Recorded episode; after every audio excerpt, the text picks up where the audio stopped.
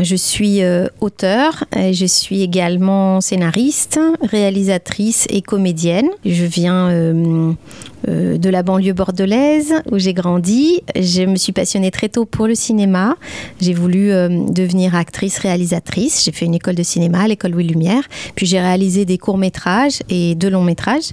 À la folie pas du tout en 2002 et Mes stars et moi en 2008. Puis ensuite, j'ai continué dans l'écriture. J'ai fait un petit détour par la scène en travaillant avec France Gall pour la comédie musicale Résiste. Ensuite, j'ai eu envie d'écrire un roman et ça a été mon, premier roman La Tresse qui est paru en, 2017.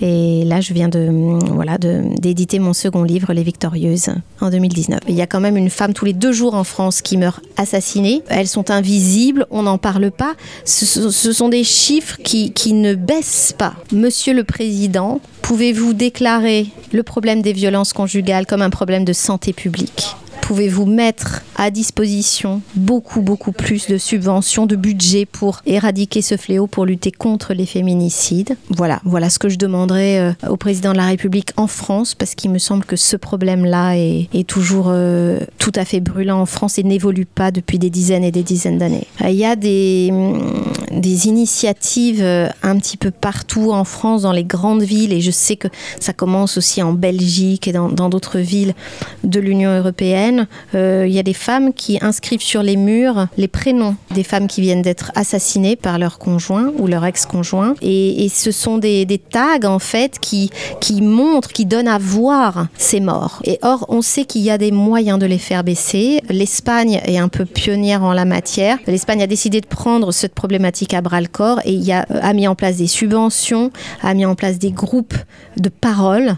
Euh, on sait bien qu'un mari violent ne ressortira pas de prison soigné, guéri, euh, il ressortira encore plus violent. Et donc, on a mis en place des, thérapies euh, qui aident les hommes violents à se sortir de cette violence. Je pense qu'il faut qu'on prenne exemple sur nos voisins espagnols. Et il, faut, il, doit y avoir une volonté politique.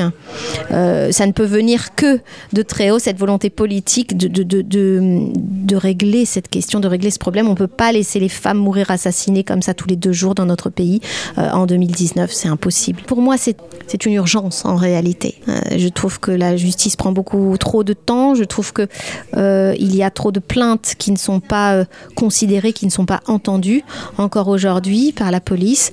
il faudrait des moyens d'action beaucoup plus grands. Il faut protéger les femmes, il faut protéger les enfants, parce qu'on n'en parle pas, mais il y a beaucoup d'enfants assassinés qui sont assassinés en même temps que leur mère. Hein. Il y a vraiment plusieurs dizaines d'enfants par an qui meurent en même temps que leur mère.